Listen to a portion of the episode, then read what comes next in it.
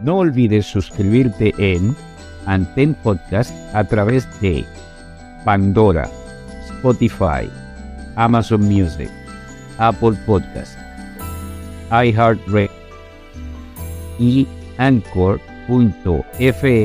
diagonal derecha Aldrin Raya Santiago. Si te gustó lo que escuchaste o viste, no olvides suscribirte y déjanos saber a través de las estrellas cuánto te agradó. Tus comentarios son bastante importantes para nosotros.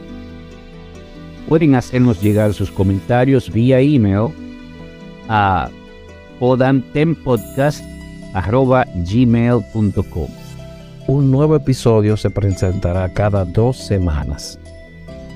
Y recuerda, nuestras mentes y almas contienen volúmenes escritos de nuestras experiencias y emociones. Si puedes tomar algo de esa colección interna y lo compartes con una persona o más, tu historia contada adquiere vida propia para la eternidad, motivando a otros a través de tu experiencia. Anten Podcast fue creado por Aldrin Santiago. Es producido por Aldrin Santiago y Félix García Hogar.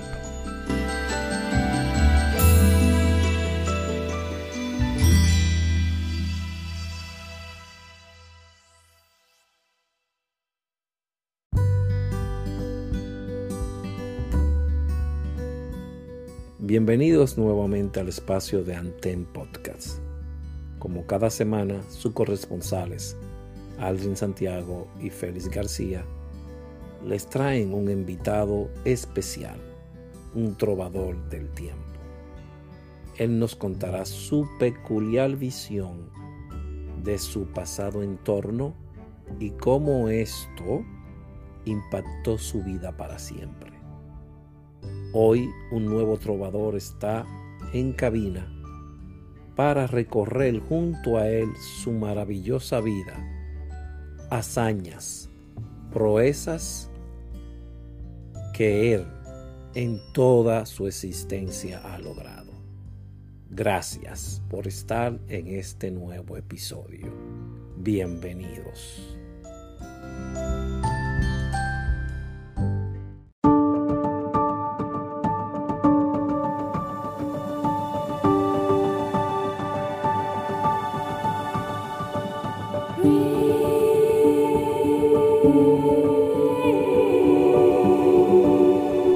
Bienvenidos, Radios Escuchas, a otro capítulo más de Podcast Anten.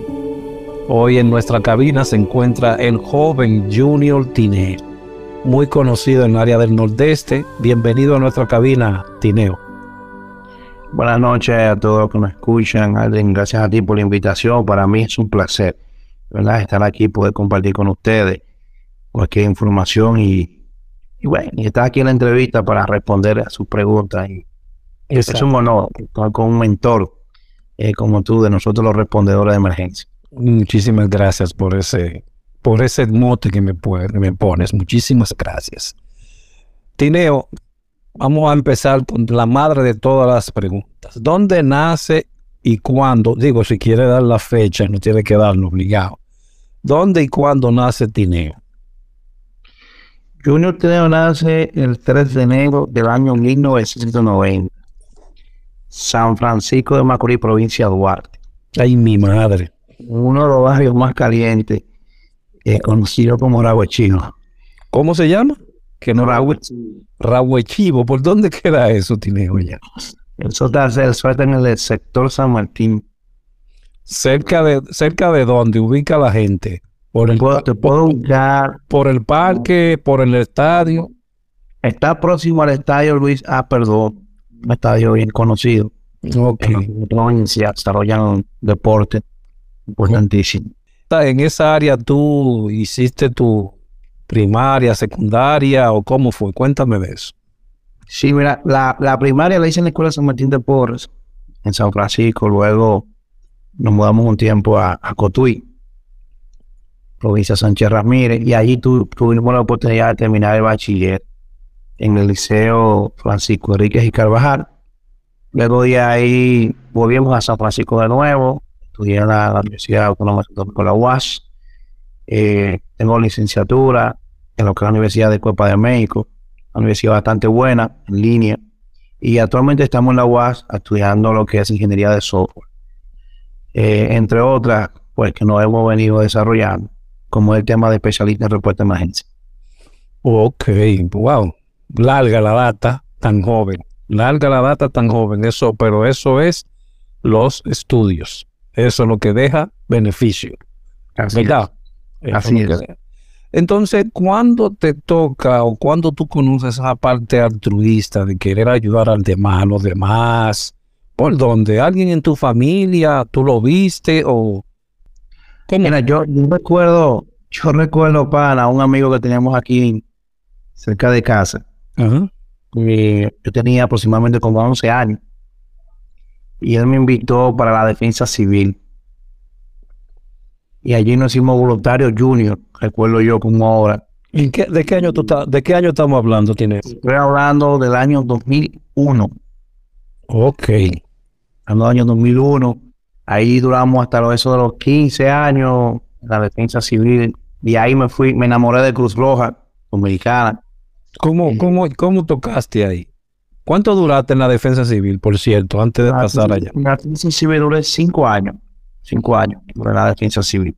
¿Tomaste capacitaciones luego? ¿Cómo cuáles? ¿Cómo cuáles las capacitaciones que tomaste ahí? Si tomaste. Sí. Tomamos varias como primeros auxilios básicos, que era que se daban en aquellos tiempos, eh, búsqueda y rescate, eh, gestión de riesgo, un poquito, ¿verdad? Eso es lo que más se daba en aquellos tiempos de defensa civil, poda y corta de árboles, que era lo que más impartía. Pues, ¿por qué decidiste cruzar el río hacia Cruz Roja? Yo tenía unos amigos en, en Cruz Roja, Dominicana, eh, Joel Faña, Pedro Vianet, y me robaron para allá.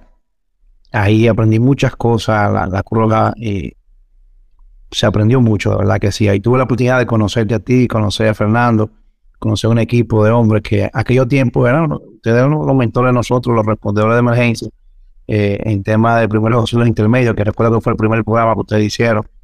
Eh, importantísimo, desarrollo de filiales, muchas cosas tuvimos la oportunidad de, de aprender en curso. Ok, sí, me recuerdo de ese. sí.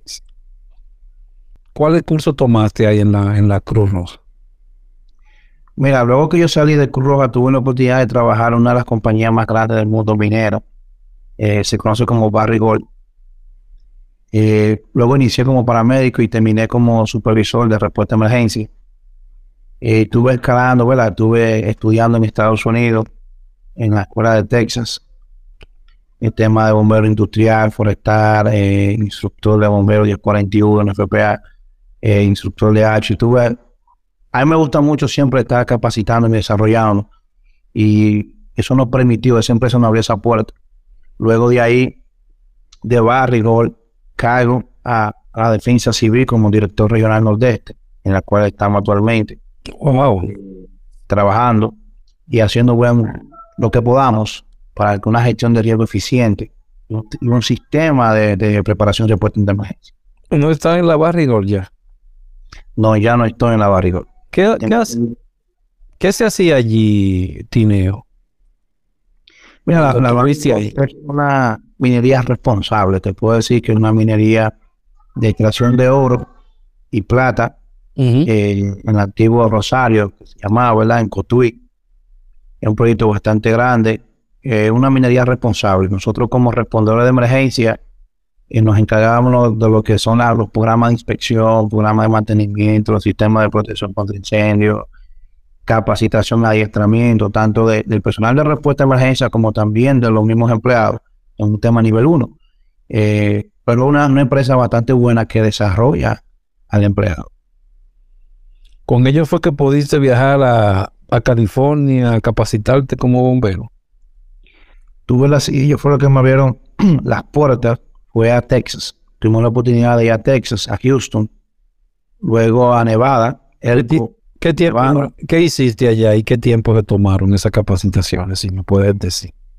En un intervalo de aproximadamente seis meses, eh, estuvimos tomando bombero industrial, interior y exterior, eh, tema de rescate con cuerda y espacio confinado, ¿Qué tiene, de, ¿qué, tiene de diferencia ese bombero de interior y exterior en mina al bombero estructural, que es el que...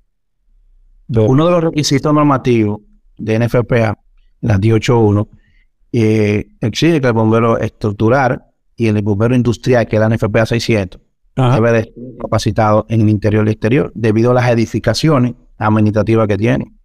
Y la diferencia que podemos decir por lo que podíamos eh, mencionar las edificaciones que están involucradas en un incendio, pueden hacer la diferencia entre un bombero industrial y uno de interior y exterior. Bueno, claro, porque es muy diferente. A nivel industrial hay más riesgo que uno estructural fuera, ¿verdad? Sí, sí, exactamente. La, muy buenas, muy buenas capacitaciones. Bombero de interior eh, tiene que estar entrenado en equipo de intervención rápida por la caída de cualquier bombero y un rescate que necesite hacer. Ok, seis meses duraste ahí. Wow. Sí, seis meses. En un intervalo de yendo y verdad. Ok, no fue que duraste, no fue que duraste los seis meses completos allá, sino que. No, los seis meses.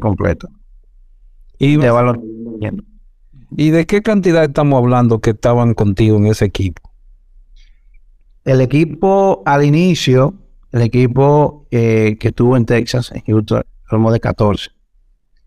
Luego ese equipo al barrio lo subió a 80. Nosotros teníamos 40 perdón, 20 respondedores por turno. Wow. Y había un lugar específico para ustedes dentro de la mina. ¿Cómo se manejaban ahí? la mina, como te decía, la mina cumple con todos los estándares internacionales. Había una estación, hay una estación de bomberos. Dentro de la mina. Dentro de la mina. Con sus oficinas administrativas, vehículos y demás. ¿Y ustedes atienden ahí o tienen que llevarlo a algún otro lugar o se atienden ahí los pacientes? ¿Cómo lo hacen? O sea, como toda industria tiene su procedimiento tanto interno como externo. Va, va a depender de la, de la situación. Y muchas de esas cosas que, que pudimos aprender eh, en la industria, lo que es sistema de gestión ambiental, sistema de programa de salud y seguridad ocupacional, esto nos ha ayudado a nosotros para fortalecer lo que es la preparación de respuesta de emergencia fuera, donde estamos actualmente en la defensa civil, que no ha sido fácil, ¿eh? No ha sido fácil. ¿Por qué tú lo dices? Mira, no ha sido fácil tú llegar eh, donde hay un sistema caico eh, y tú tratar de generar un cambio, porque hay dos tipos de personas. Están los que se adaptan al cambio y están los que no se adaptan al cambio.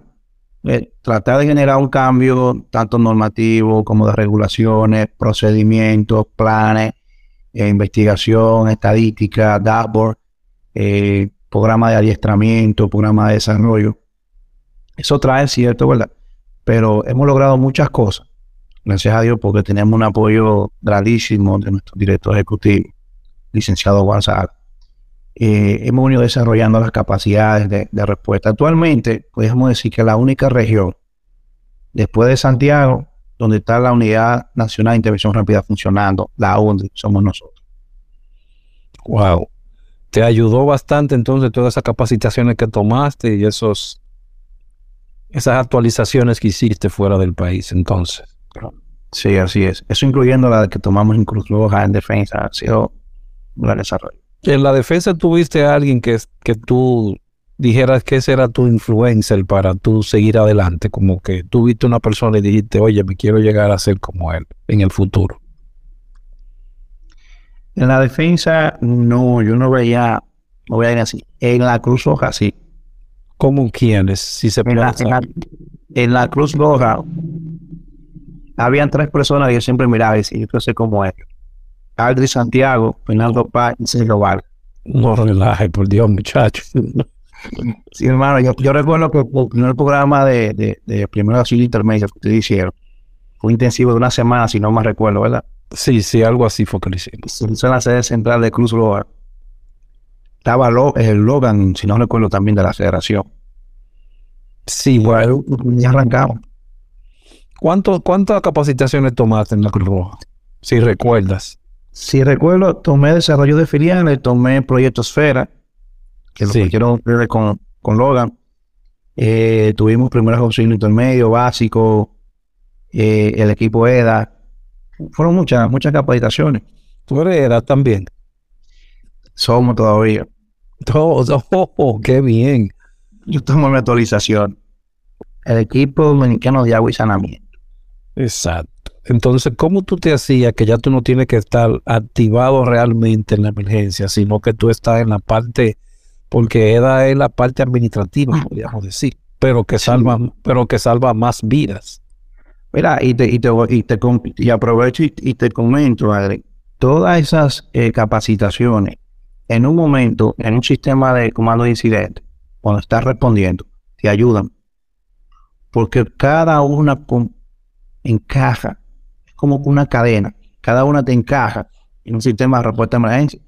Si tú respondes un HASWOPER, operaciones materiales peligrosos, y las aguas están, que no, que están contaminadas, ya tiene la idea y concepto de cómo tú puedes trabajar el, sistema de saneamiento para todo abastecer de agua a los ciudadanos, los afectados, etcétera. Y te han entendido todo, todo este proceso, todo este nuevo protocolo. Cuando tú Sí. quisiste establecerlo, ¿lo han entendido bien? ¿No ha habido problemas? Sí, sí, realmente eh, se ha entendido bien. Ha, ha conllevado esfuerzo, ha conllevado esfuerzo a través de las que son las capacitaciones y la práctica. Yo creo mucho en la capacitación, yo creo mucho en la práctica. Porque eso desarrolla al individuo, desarrolla al respondedor y aumenta la capacidad de respuesta. ¿De cuántas personas estaba contando en ese entonces que tú tomabas la capacitación en Curva? ¿Cuántas personas había dentro de la filial que tú recuerdes? Dentro de la filial que yo recuerde, habíamos muchos voluntarios, habíamos muchos. Yo estaba en la filial de San Francisco. Se Había han, unos, unos 200, 300, había mucho, había muchos voluntarios. se ha mantenido ese número. Eh, no, no, y, y te digo que no solamente ha afectado a Cruz Roja, afecta a todas las instituciones que, que tienen un programa de voluntariado. La vocación se ha perdido mucho. La vocación se ha perdido mucho. ¿Por- ¿A qué, tú de- ¿A qué tú crees que se debe esto? Mi punto de vista se debe a situaciones económicas. económicas. Eh, la mayoría de la gente tiene que trabajar para poder sostenerse tanto individual como con su familia. Entonces ya a un voluntario se le hace difícil que se pueda desprender de un espacio para ayudar en las instituciones. Porque a veces trabajan corrido hasta fines de semana. Y es tremendo, tremendo. Pero, ¿y cuál era la realidad cuando tú, cuando tú eras voluntario a la de ahora? Porque tiene que haber algún cambio ahí. ¿Qué tú crees? ¿Qué puedo comparar? Un cambio. Yo te puedo mencionar que una de las cosas que más mo- motivaba a- al voluntariado, a nosotros los voluntarios, era el tema de los entrenamientos, capacitaciones, campamentos que se hacían mucho. Eh, valorar ese esfuerzo, que eso se ha reducido mucho en las instituciones. Nosotros hemos venido a generar ese cambio de nuevo. Están tomando las mismas acciones que se tomaban anteriormente. Claro. Mira, la defensa civil tenía aproximadamente 10 años que no hacía un campamento. Y nosotros rompimos con ese esquema en la dirección regional nordeste. Nosotros rompimos con ese esque- esquema, desarrollamos un campamento regional con seis provincias en la ciudad de Maimón y eso quedó estupendo. Quedó tan bueno que duplicamos el mismo campamento en la región sur, donde estuvo Azua, San Juan, Pedernales, y por instrucciones del director, para el próximo año ya estamos programando aproximadamente unos cinco campamentos. que Están enfocados en el desarrollo del voluntariado. ¿Y, qué, qué, qué- qué se imparte en esos campamentos? En, en el campamento tenemos un programa y una estrategia diferente a lo acostumbrado anterior. Primero, auxilios básicos, enfocados en aquellas emergencias que el voluntariado se puede encontrar más, eh, más a menudo. Reanimación cardiopulmonar RCP basado en la AJA, en la última actualización. Sistema de comando de incidente, el S6100, con lo básico, con la estructura modular. Rescate con cuerda, enfocado en lo básico, como establece la norma. Nudo, tres ventajas mecánicas y demás. Cómo usar el arnés. Y la otra estación que montamos es una estación de rescate acuático. Entonces, la metodología es que se forman grupos. Vamos a, vamos a suponer unos 300 voluntarios, se forman grupos de 40 y van rotando cada dos horas por esas estaciones. Van practicando, van aprendiendo y se mantienen todo el día en eso. Y luego el segundo día del campamento empezamos a colocar pequeños escenarios, no para que se equivoquen, sino para que aprendan, se desarrollen y puedan trabajar en equipo. Todo enfocado en el trabajo del equipo. Y el día domingo, que es el tercer día, desarrollamos una mini competencia entre las provincias donde van a demostrar todo lo que aprendieron los otros días. Y así lo hemos hecho y eso ha dado un resultado buenísimo. Wow. Muy buena elección. Creo que está bien acertado. Que ustedes, ustedes lo están dividiendo, como decíamos anteriormente, eran por áreas.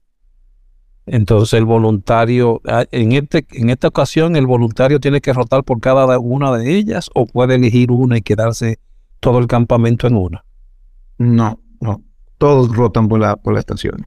Todos rotan por cada una de las estaciones. Que todos aprenden lo mismo. Mm, Claro, un lenguaje común, eso es lo que se está buscando, me parece, ¿verdad? Exacto. Tú puedes tener respondedores que te sean buenos en rescate con cuerda. Pero si manejan primeros auxilios básicos o primer respondedor o te maneja operaciones mentales peligrosas o te maneja rescate con cuerda, el tipo de utility tú lo puedes utilizar para responder otra del sistema de comando de incidente. Es como una metodología gringa, como yo le digo. ¿Lo tomaste de algún sitio, lo viste en algún lugar y decidiste aplicarlo? Sí, mira, nosotros, la primera competencia que se desarrolló de bomberos del Ministerio de Trabajo en Santo Domingo, nosotros de Barry fuimos la parte asesora. Y esa forma de práctica lo vimos en una competencia que participamos en el Nevada de rescate.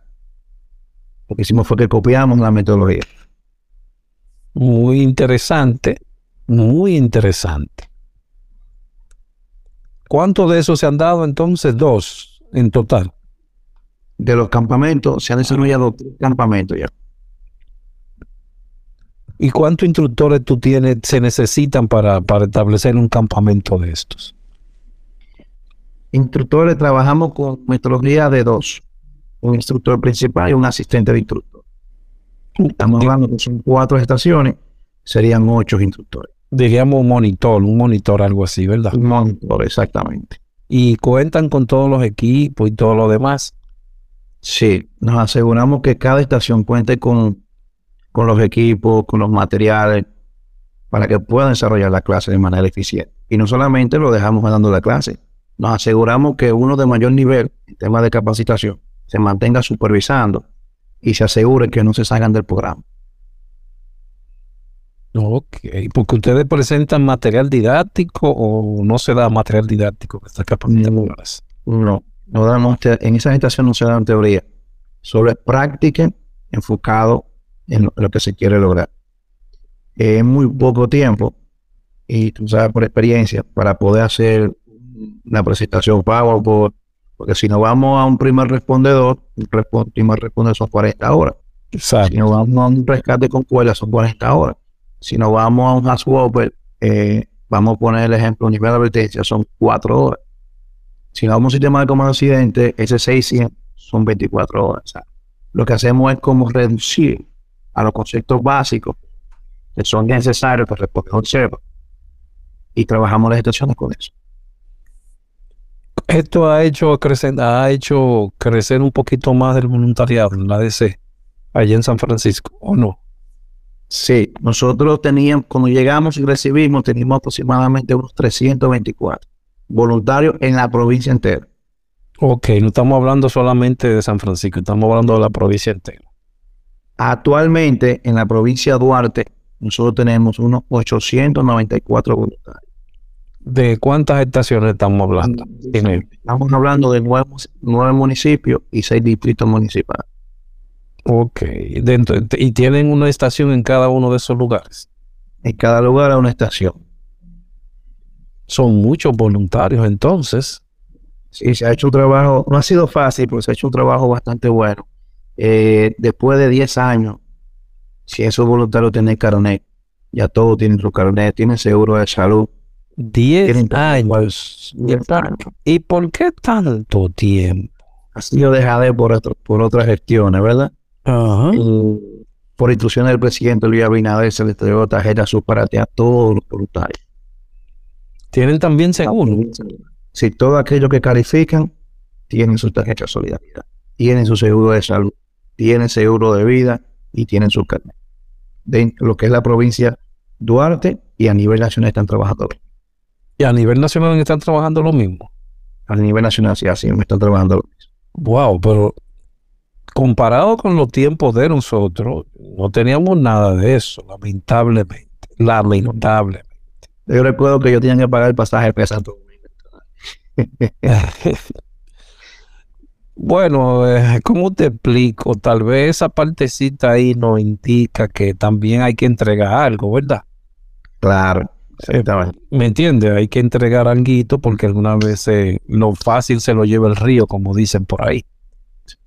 Así es, así es. Y nosotros entendimos esa parte. Ustedes dan estas capacitaciones y todo esto totalmente gratuito. Perdón, repite la pregunta, un cliché. Eh, que si dan esto, estas capacitaciones totalmente gratuitas. Exacto, totalmente gratuita. Un voluntario no paga un peso ni para comer ni para pasar. Nosotros todo lo gerenciamos. Totalmente gratis. Solamente tienen que ir a entrenar. Wow, se está haciendo mucho en tan poco tiempo. ¿Qué tiempo tú tienes ahí en la, en la posición entonces? En noviembre cumplí dos años. Hemos cumplido dos años en noviembre. No solamente hemos aumentado la- la- las capacitaciones, nosotros tenemos un programa anual, un POA anual. Nosotros tenemos. Y no solamente el- explícale a la persona, por favor, lo que es un POA. Es un plan anual de operación. Exactamente. Es un plan anual donde ponemos los objetivos que queremos alcanzar, sacamos un plan de acción con tareas asignadas, fecha de cumplimiento y responsable. Y ahí vamos trabajando y mediante estadística vamos ir viendo cómo vamos dando los resultados. Hemos aumentado la capacidad también de respuesta, no solamente de capacitaciones. Cuando yo llegué a la, a la- a la defensa civil, eh, te lo comento porque es lo mismo que hemos comentado los respondedores. Allí no había ni turno por la respuesta de emergencia, eso era un desastre en los equipos y llegamos y pudimos cambiar eso. Tenemos turnos rotativos para responder emergencia. Tenemos vehículos nuevos para responder emergencia. Hemos adquirido equipos y todo eso ha sido gracias al apoyo del presidente Luis Abinader y nuestro director ejecutivo Juan Sala y la gobernadora nuestra, la licenciada Xiomara Cortés, que ha sido un enlace es bastante buenísimo con todas las instituciones. Wow. Y entonces ustedes están trabajando con el 911 o están directamente ustedes trabajando esa parte de atención directamente. Nosotros directamente no estamos con el 911, pero el 911 nos llama a nosotros cuando hay una situación de emergencia que tengamos que, re- que responder. ¿Con cuánta ambulancia cuenta la, pro- cuenta la provincia de la, de la defensa civil? La defensa civil de la provincia de no tiene ambulancia. Para, para, para, para mí, para mí, te comento de manera personal, un- para nuestros líderes. Hay un sistema de atención a emergencia médica que funciona a nivel nacional, que lo tiene el SNS. Exacto. El enfoque nuestro, que la defensa civil, nosotros como que nos aliviar el sentimiento humano junto con lo que la Cruz llama, nuestro enfoque es respuesta a emergencia, en rescate en espacios confinados, rescate en espacios confinados, explicación vehicular, operaciones de materiales peligrosos, porque hay un sistema de ambulancia que funciona. Si yo compro una ambulancia, estamos dupli- duplicando funciones, aunque nuestra sede y, y demás provincias la tienen, pero mi enfoque es otro. Mi enfoque es un camión de rescate. Por favor, repita, duplicando, ¿qué fue que tú dijiste, Tinio? Por favor, para que entendamos esa respuesta, ¿verdad? Yo entiendo que tener ambulancia es duplicidad de función. Exactamente. Eso hace lo más claro. Exactamente, tú tienes tu objetivo claro. ¿Y qué tú piensas que puede hacerse con ese camión de rescate? Nosotros hemos respondido a situaciones de. Usted, ¿Ustedes lo tienen o no lo tienen? No, nosotros no lo tenemos. Estamos en proceso de gestión. O como te había comunicado hace aproximadamente un mes, conseguimos la aprobación con el presidente para dos camionetas nuevas que van a ser condicionadas para respuesta de emergencia. Usted, tú como personal, como persona ávida en lo que es las emergencias, entiendes que lo que debe de haber es no duplicidad, sino especialidad. Exactamente, exactamente, exactamente. En algo, todo el mundo es, algo, es bueno en algo. Cada institución es buena en algo. Pero si nos enfocamos en ser, en ser bueno en algo, eso es lo que nos va a dar a nosotros el nivel. Bien. Si la 91 necesita eh, a alguien porque está atrapado dentro del vehículo, ahí entran ustedes. Exacto. Y los bomberos también. Claro, porque eso iba a decir, los bomberos no hacen esta parte, en esa zona. Sí, los bomberos hacen electrificación vehicular. En algunas ocasiones nos piden apoyo y nosotros le damos. Y en cuanto a la gestión del riesgo, ¿cómo está la defensa civil entonces? Mira, nosotros a nivel de gestión de riesgo, por ejemplo, hemos propuesto y por instrucciones del director ejecutivo, que está muy, muy, entusiasmado y está muy enfocado en lo que es la provincia de Duarte, en especial el Bapuyura. En temas de gestión de riesgo, aparte de los equipamientos, que condicionamos botes, vehículos, estamos preparando el personal, la comunidad es parte esencial de este labor. Nosotros estamos capacitando a la comunidad y estamos preparando un proyecto de alerta temprana.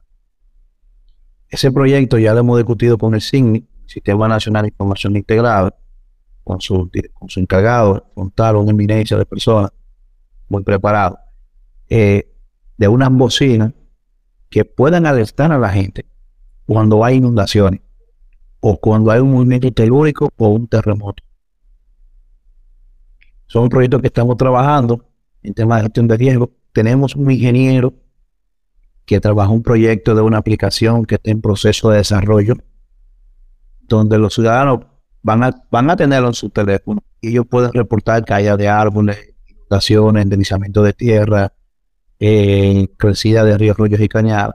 Y eso va a estar en un dispositivo en la, sala de situaciones que podemos responder. ¡Wow! Eso, eso está muy moderno. Por cierto, ya todo el mundo anda con un smartphone que no, que eso es una buena estrategia. Sí, es muy buena, muy buena. Ese proyecto, todos esos proyectos salieron de la provincia de Duarte. Quede claro y grabado. Esos proyectos salieron de la provincia de Duarte. Se ha avanzado bastante, vuelvo y repito. Y no piensan en, en esas comunidades, en crear alguna red comunitaria ahí dentro y trabajar con ella directamente aunque la, parte del teléfono de esa, diría yo que sustituye un poco eso, tendrían la información más, más rápida. Sí, sustituye un poco, pero las redes comunitarias en, en su momento se deberían tomar un tema y, formarla, porque recuerde que no todo el mundo tiene acceso a la información. Todavía hay un porcentaje de personas que no tienen acceso a un smartphone, a siempre tener internet, en la zona no llega bien la señal y esas redes se van se preparan, se capacitan y son buenísimas eh, para ayudar con la evacuación. ¿Y ustedes trabajan con ellas o, siguen preparándola o no existen? No, actualmente de parte de Defensa Civil nosotros no, no, existen. Eh, estamos en proceso, hemos propuesto de nuevo el proyecto eh, de que sean reestructuradas pero nos hemos enfocado en la formación de los comités en esas zonas vulnerables. Eso sí, hemos trabajado bastante bueno. Es más, te comento, cuando llegamos a la gestión, a nivel provincial, solamente habían tres defensas civiles, tres comités que tenían local. Tres. Tres en toda la provincia de Duarte. en toda la provincia de Duarte. Wow. 13. O sea, los voluntarios en el Bajo Yuna, en los aguacates, en las reformas, que tú bien lo conoces, Sí. entre los plenados, Villarriba, Arenoso, Hosto, se reunían en salones comunales. ¿Cómo tu equipo de respuesta de emergencia que te ayuda en situaciones de desastre está en esa condición? Ya hoy, cada comité tiene su local. ¿Y cómo lo consegui ¿Y cómo lo consiguieron? En la- la- Solamente, mira, nos queda Barraquito y lo estamos construyendo. Y el de nosotros, la sede de San Francisco, también se empezó la construcción. le están dando un fuerte apoyo. Eso es muy bueno. Qué bueno ver. Sí, un apoyo extraordinario, tanto del presidente Luis Abinader como del director ejecutivo, licenciado González, Franklin Romero, nuestro senador, nuestra gobernadora, licenciada Xiomara Cortés, que hemos estado, ¿verdad? Eh, tocando puertas para que todo eso se lograra. Y los, y los alcaldes de los municipios extraordinarios también. Hemos recibido un apoyo de ellos, han, dispuesto locales, han dispuesto materiales de construcción. O sea, porque están viendo los resultados. Una cosa es tú solicitar ese resultado y otra es tú solicitar los resultados. Wow, ha hecho, ah, tú has, has hecho una parte muy importante que se conoce como abogacía, que has ido a presentar y, y has hablado como todo un técnico. Y seguramente hablarás así delante de ellos. Ellos han entendido que aquí con esta persona se puede trabajar. Y qué bueno que se hayan empoderado cada una de esas, de esas cabezas que son los los, los- los alcaldes de los ayuntamientos, todas esas personas, porque es un todo. Si no participan todos, hay más daño que el mismo desastre. Exacto. Y trabajaba en un mismo sistema. Y, todo ese- y todas esas informaciones se, se recogen, se trabajan. Tú trata, estás trabajando también en eso. Sí, nosotros usamos, yo implementé una plataforma de Microsoft, Ok. se llama SendWay. Es una intranet donde nosotros estamos albergando ahí todo, absolutamente todo, procedimientos, planes, títulos de terreno que hemos conseguido para la defensa civil. Eh, registramos todas las emergencias que nosotros reportamos a nuestra sede central, aparte de la que tiene nuestra sede, también la teníamos registrada. Si usted me pregunta a mí ahora, Tineo, yo quiero saber cuántas emergencias hubieron en el mes de noviembre, yo entro al intranet y le doy su información. Que no existía, ¿eh? No existía. No, me imagino. ¿Y la, y la comunicación cómo está, Tineo, en cuanto a radiocomunicación y esas cosas? Radiocomunicación, un proyecto que lo vamos a empezar a trabajar en noviembre. Eh, necesita mucha oportunidad de mejora a nivel de la región. Eh, Fiona nos dio una, una lección de aprendizaje. Eh, ¿Cómo que? ¿Qué fue lo, qué fue lo que pasó?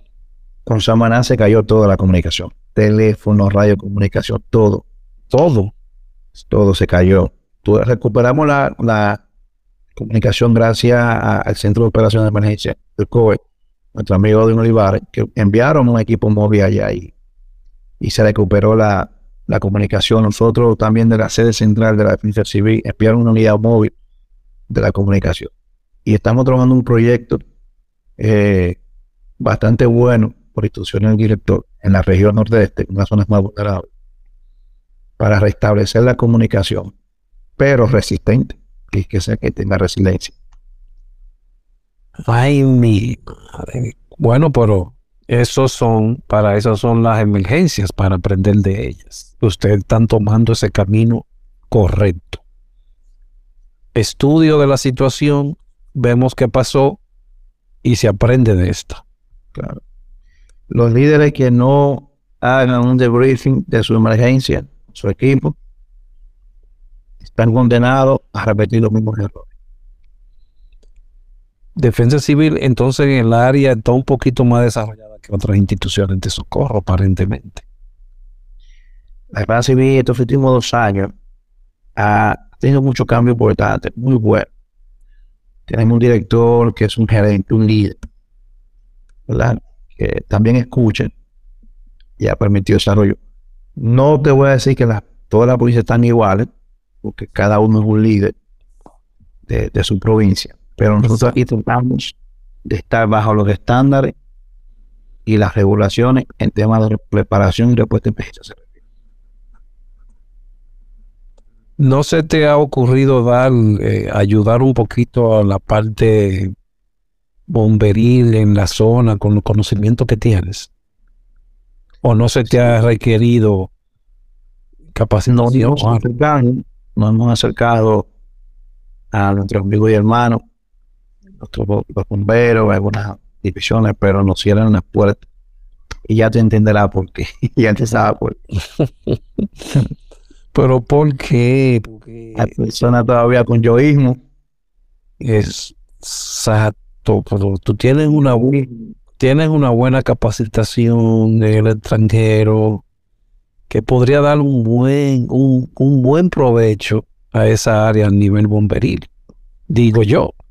Claro, mira, nosotros dimos una capacitación en noviembre, cinco días, operaciones de materiales peligrosos, NFPA 472, 473 y 181, acreditado. Invitamos todas las instituciones, para no mencionar y solamente fuimos defensa civil y el no capacitar y no permitir que tu personal bajo tu dependencia se capacite, tú lo estás poniendo en riesgo, lo estás poniendo en peligro, porque cuando te van a responder de emergencia, se te van a bloquear, no te van a saber qué hacer, o si lo saben, es el no empíricamente. Y el tema de ayudarnos a trabajar en equipo, para que todos podamos cumplir el mismo objetivo, que es salvar vidas. Exactamente, porque salvar vidas también tiene sus protocolos. Para que tú, para que tú como respondedor no pongas en peligro la tuya. Así es. Tú vas a salvar, entonces ver que donde está la información, la educación y los estudios, lo que se debe de, aprovechar por las otras partes. Es, mi, es mi concepto. ¿eh? Es mi concepto compartimos el mismo concepto. Exacto. Si yo veo que entonces yo necesito capacitación en el área eh, de bomberos o bomberil, yo voy a donde tengo que ir. No creo que tú vayas a decir que no. Yo voy allá. Si ellos necesitan mi expertise en otra cosa, entonces ellos pueden venir aquí y hablar también, porque es así. Claro. Ese es ese este es el sistema de personas que están en una sola, con un solo objetivo, salvaguardar vidas y bienes. Bienes, así es. Pero, como tú dices, hay, hay personas un poco soletas. Exacto. Y no entienden esa partecita. Así es, hermano. Y todas esas capacitaciones se entregan su, su sus certificados, certificaciones y todas esas partes. Sí, todas se entregan. Las que cumplen con los requisitos. Asistencia, exámenes y práctica. No, claro, porque tú estás entregando una certificación que tiene que tener un aval. Un aval. Y el, el aval pide y exige entonces que tú des la, la capacitación de tus exámenes y tengan a alguien que, ¿tú me entiendes? Claro. Y, ahí ellos reciban el, la certificación, claro está. Claro, cuando tú certificas y entrenas y adiestras a alguien, tú le estás dando un permiso a esa persona decir, mira, yo te enseñé, ya tú puedes hacerlo. Exacto. Tiene mucho cuidado. Yo siempre he dicho que tener mucho cuidado. Y es una de las cosas que más nos afecta a las instituciones a nivel nacional. Todas. Y es que un respondedor te con un curso, te va a poner un ejemplo de rescate con cuerda y espacio confinado. Ya al otro día ese instructor te va a dar una clase. Ahí hay un, un desliz. Exacto. Eso, ¿me entiendes? Me pone en riesgo la seguridad propia y la seguridad de lo que están tomando la clase. Exacto, exacto. Creo, no, ¿No ha pensado en formar una escuela? Bueno, hay una escuela que tiene la defensa, ¿verdad? Sí, la escuela de gestión de riesgo. De gestión de riesgo, con una escuela a nivel regional tener más atención en esa parte. Mira, el señor director tiene un proyecto, te lo adelanto, tiene un proyecto y es que en Guaraguara, zona de Bajo Yuna, ahí tenemos un terreno. Estamos proyectando hacer una escuela de adiestramiento ahí para la región nordeste y sea el plan piloto para las demás regiones. Muy buena opción, muy buena opción. Y no solamente la vamos a enfocar en reporte de emergencia, porque oye, hablábamos de que hay que darle al voluntario. Él es voluntario, también tiene que prepararlo para la vida. Un curso de computadora, de informática, inglés, o sea, adiestrarlo, empujarlo también, que de manera profesional pueda crecer. Muy cierto, muy cierto. Muy buena esa acción tuya. Porque el, socorrista tiene que transformarse. Tiene, que, tiene que transformarse. Oye, un socorrista que tú le des informática o, manejo de paquete de oficina. En un sistema de comando de incidentes, tú necesitas un encargado de administración. O uno que te, que te documente todo.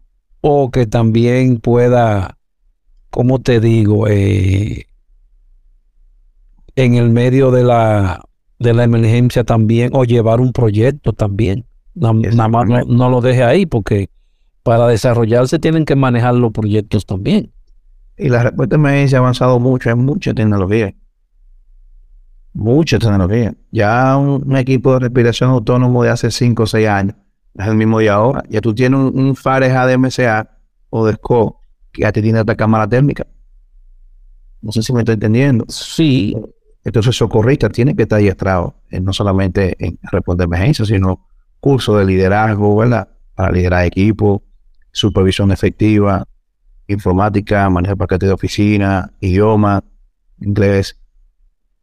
Que vaya de la mano con lo que tiene que ver con su responsabilidad como socorrista.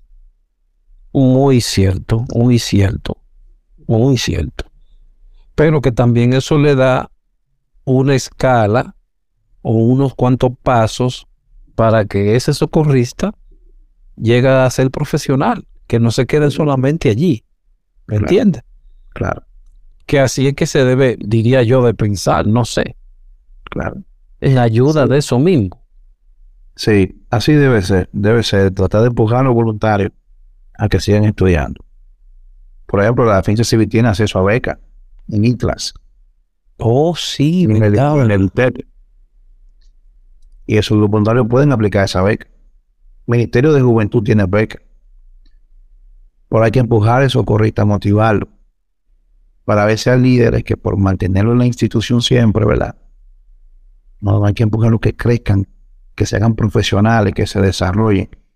Para que hoy digan, como digo yo, wow, le agradezco mucho a la Cruz Roja, le agradezco mucho a la Defensa Civil. ¿Me va a entender de qué vamos?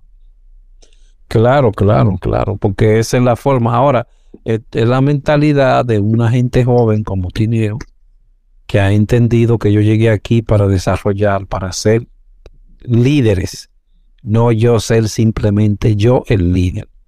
Que así es que te veo y te, y te doy un espaldarazo y te felicito por las acciones que estás haciendo. Te agradezco, hermano. Ese es el resultado de trabajo en equipo. Ese es el trabajo en equipo y qué bueno que estés pensando de esa forma para toda una provincia. Y veo que te quedarás ahí muchos años, me parece. ¿Eh? No, no creo, hay que seguir escalando. ¿Quiere, seguir escalando entonces? Hay que seguir escalando, hay que seguir generando cambios. Exacto. un cambio. Muy bueno por ti, muy bueno por ti todo lo que hemos logrado ha sido resultado de un trabajo en equipo. Yo tengo un equipo de hombres y mujeres que no hay un día que yo le agradezco a Dios de haber puesto a esa persona a trabajar conmigo. Son muchachos jóvenes, los el más, el más pasa de 35 años, para que tengan una idea. Son muchachos jóvenes eh, que lo tenemos en operaciones, voluntariado, capacitación, que eso es día a día incansable y respondiendo y motivando que gracias al equipo que yo tengo de trabajo es que hemos podido lograr todo eso, porque no todo ha salido de Junior tiene ha salido de un equipo, ha salido de algunos de ellos, Y eso que los líderes tenemos que tener la capacidad de reconocer, escuchar a nuestro equipo. Porque tú no estás trabajando solo, tú estás trabajando con más personas, que es lo maravilloso de cuando tú entiendes que eso es el liderazgo. Solo no se llega a un lado, hermano. Para que lo sepan algunos, aunque algunos todavía piensan que sí, que pueden llegar solos. Solo sí. ¿Tiene, ¿Tiene alguna palabra que decirle a ese conglomerado que hoy te tiene como líder? alguna palabra de aliento, alguna palabra de continuar, de seguir caminando. Bueno, que el 2022 ha sido duro, pero el 2023 va a ser mejor. Y vamos por más. aunque te haya encontrado encontronazos, aunque haya tenido todo algunos problemitas, aunque me hayan cerrado puertas, aunque me hayan querido inventar chisme, estamos enfocados en nuestra visión. Así mismo debe de ser. Mantente enfocado, mantente enfocado, cabeza abajo y solo a mirar al frente para ver la distancia que vas a recorrer. Ese es mi consejo. Así es, muchas gracias. Ok, gracias Tineo por haber hecho eco a la invitación y no negarte, decirme de una vez, claro, Aldrin, cuando tú quieras. Eso te lo agradezco porque hemos tocado algunas puertas y se sienten un poquito intransigentes de que, con cierto temor, pero aquí hemos hablado de la realidad y se han dicho verdades. Si no me equivoco, ¿verdad? Nada más se le teme a Dios. Exactamente. Mil gracias, Tineo, y a todos los que nos escucharon. Eh, esperamos volvernos a ver pronto y gracias por su atención. Gracias, Tineo. Gracias, Tineo.